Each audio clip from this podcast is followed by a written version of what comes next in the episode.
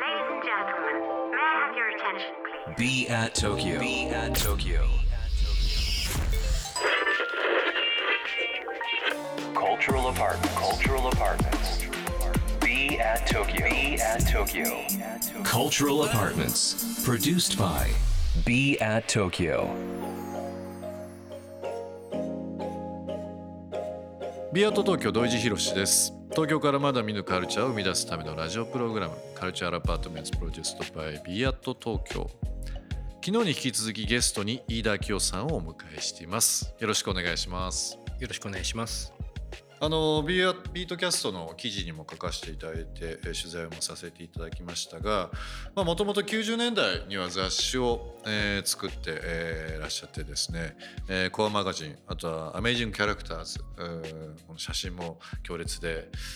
懐かしい感じも しますけどねホームページの方で、あの写真の方を掲載しておりますが、まあもちろんあの今とはあの編集のスタイルうん、もう大きく大きく違うと思うんですけどはい。当時の、えー80年代後半90年代、まあ、僕もまさにその世代で、うんえー育ちかつ仕事をしてますので覚えてますけどいい時代でしたよねそれはそれでね。ですね。だから僕らのこの世代ってある意味本当にこう本当のアナログからデジタルにこうんう変換するところをままさにいた世代なので、そういう意味ではどちらの感覚も持ってるし、見てるしとかなのでそういう意味ではいい時代に僕らは本当ですよ。ねうん、生まれてそこを過ごせたんだなって、うん。はい思います。あの作りたい雑誌のイメージっていうのは、まあ、当時いろんなものからこう特にアメリカとか、うん。ヨーロッパいろんなもの影響を受けた、うん。あ受けてらっしゃったかもしれないですけど、なんかこうインスピレーションを受ける素材って何が多かったですか？その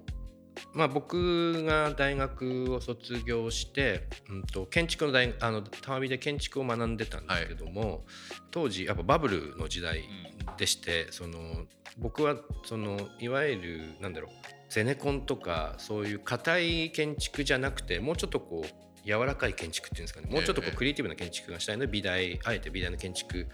に入ったんですけどもやっぱ時代がバブルだったからもうやっぱりゼネコンとかいわゆるその有名建築アトリエに入るっていうのはもう最大級のこううん。なんだろうなこうその道だったんですよね。うん。美大でさえも。うんなんかそれにちょっともう幻滅しちゃって別に俺ゲゼネコンに入りたくて その美大入ってないのにっていうところからだんだんちょっと建築にこう興味が薄れてきちゃって、うん。その回ずっと僕本がすごく紙がすごく大好きになったので、なんかやっぱそっちの方にどんどん興味が移っちゃって、うん。それでその将来的にはやっぱり大学出たら紙に携わる仕事がしたいなっていうところで編集の道を選んだっていうところですね。はい。まあそのコアマガジンアメージングキャラクターズアメコミのね、はい。あのものが多数出てるものですけど、まあそれ以外にはまあ僕も非常に影響を受け、えー仕事も長年させていただきました、まあ、マガジンハウスのリラックスうん。の方でもね、はい。お仕事されたりとか、当時岡本さんという編集長と、はい。ね。まあ、中島敏子さんという副編集長、このワンツーコンビが日本のカルチャー。まあ大げさな言い方ですけどあの世界のアートシーンとか特にそのストリートシーンっていうのをリラックスっていうものがうん。世界に伝えていったんじゃないかなっていうぐらい素晴らしい、はい。あ今日ちょっと今日持ってきたんですけど、はい、ちょうどこの2000年のミレニアルの時代に僕、あのー一瞬フリーの編集やってた時期ええの時にちょっと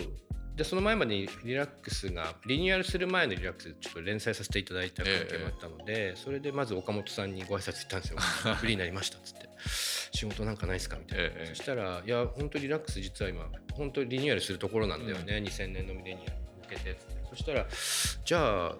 2000年代だし2000年だしフューチュラ2000どうですか?」みたいなうん。企画を持ってって「あそれいいね」みたいなうんそれでこの号ですね2000年の2月号かなのリラックスの特集で「フューチュラー2000」っていう特集をね今お手はい元に、まあ持ってきていただいてますが。やったんですけど結構これがこれが結構僕にとってもすごくある意味こう大きい出来事うん。だったんですよね、そのグラフィティの文化であったりとかこういうニューヨークのアーティストとの接点が生まれたきっかけだったりとか、あと90年代の、まあ、ご存知だと思うんですけど裏原宿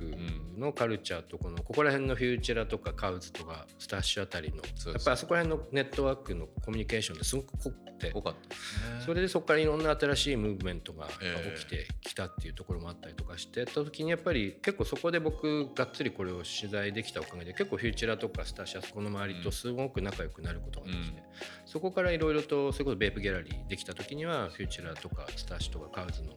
エキシモンやったりとかって意外とそっちの方にだんだんアートの方にこう僕の興味というかネットワークが広がってたのはすごくこのリラックスのね最初のフューチャー特集がすごく大きいきっかけになりました。はい、2000年ですね。そうですね。はい。当時やっぱこのリラックスにしかり、えーまあ、90年代後半なんかは特に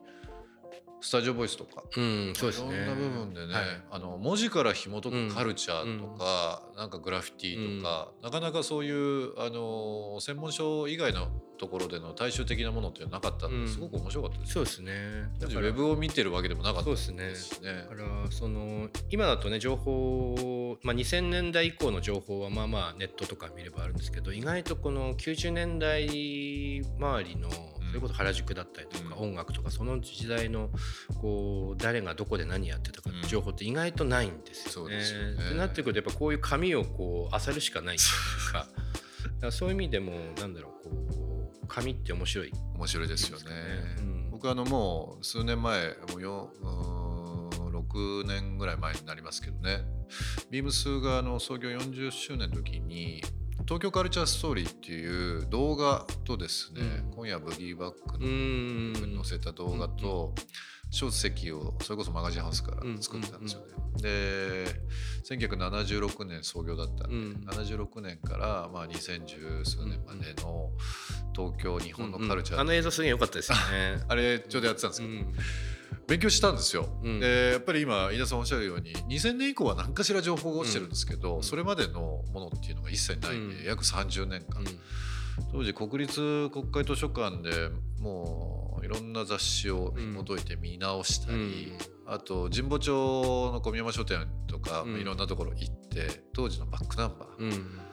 買いあさって、あの見直したっていうのがありますね、なんか初めて見たっていうよりはまあ初めて見たものももちろんあるんですけど、あこんな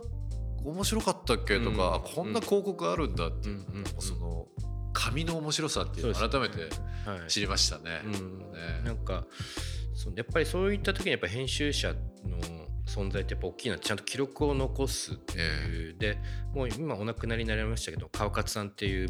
僕らの大先輩で伝説の編集者の方がいて、でやっぱりあの方がねあの藤原宏さんの「丘の上のパンク」みたいなやっぱああいう記録を残したからやっぱそういったねこうこんなことがあったあんなことがあったって残るんですけど、でも意外と見渡してみるとそれ以降そういったことをこうなんだろうなこう記録して残すような編集の方だったりとかライターの方特にこの原宿の周りとか東京のサブカルチャー周りのことをこうやってるってあんまりないな。記憶ないですね、うん、なのでちょっと本当僕この独立をしたきっかけもあるのでなんかそういった自分も本当に当時のリアルリアルタイムでそこを見てたりとか聞いたりとかしてたのでなんかそういったものをこうアーカイブとしてとか、あと次の世代に引き継げるような何かそういったものを作れたなとなんとなくは思ってるので。皆さんあのこれもご縁だと思ってですね、うん、まあ、僕もその数年前に東京カルチャーストーリーっていうのをやったことももちろんお話しした通りなんですけど、うん、まさにやりたいんですよ。これから残すの、はい非常にありますよ、ね、ぜひぜひ、はい、あのこれがキックオフ、うん、ミーティングじゃないですけど、はいはい、キックオフとしても、はい、90年代の話っていうのはあの諸先輩方々がもういつも話を聞くとですねもう少年の気持ちになったような感じになりますよ、うん、もう面白いとにかく、うん、いや本当ねついねこのスタジオがあるね、ラフォーレの本当ついちょっとね数十メーター数百メーターいって、えー、あの通りが本当に、えーある意味世界の中心だったって言っても過言じゃないくらいに熱狂してたっていうか本当に世界中のトップデザイナーみたいな人たちがもう毎日のようになぜか原宿にいるみたいな、ね、その状況ってやっぱり何かやっぱ残したいというか伝えたい、うん、ますよね、うん、 Culture Apartment produced by BE AT TOKYO。ここで1曲、えー、今週は飯田さんに選曲をしていただいております。曲のご紹介お願いします。はい、えー、坂本慎太郎でグッドラックです、えー、実は坂本くんは僕多摩美の同級生でしてえーと、あの時代からですねあの学食でよく食べてるとこう眉毛のない坂本くんがフラフラしててであの時からやっぱり坂本くんのこうカリスマ性っていうのはすごくあったのでやっぱり今のこうねこう音楽界での成功もやっぱりあの頃からやっぱりあったのかなと思ってあの聞いててこの「グッドラック」って曲すごく大好きでよく聴いてるので皆さんにも楽しんでもらえたらなと思います。 Culture Apartment produced by BE AT TOKYO 今週は飯田明夫さんをお迎えしています。明日も引き続きよろしくお願いします。よろしくお願いします。B アット東京東京からまだ見ぬカルチャーを生み出すための Cultural Apartment それが b アット東京情報を発信するメディアであり才能が集まるスタジオであり実験を繰り返すラボであり届けるためのショップでもある。決められた方はない。集まった人がブランドを形作る。オンラインとリアルな場でつながりながら発生する化学反応が次の東京を代表する人を物をカルチャーを作り出す。Cultural Apartments. Produced by Be at Tokyo, Be at Tokyo. Cultural Apartment produced by BE AT TOKYO。今日の放送はいかがでしたでしょうか、えー、リスナーの皆さんからのリアクションもお待ちしております。番組への感想リクエストなどお寄せください。また今注目のクリエイターなどぜひぜひ教えていただければなと思います。アドレスは b アット東京の頭文字を取って小文字で bat897.interfm.jp 小文字で bat897.interfm.jp ツイッターではハッシュタグ小文字で bat897 ツイッターではハッシュタグ小文字で bat897 をつけてつぶやいてください。それではまた明日この時間にお会いしましょう。B アット東京の土井地博でした。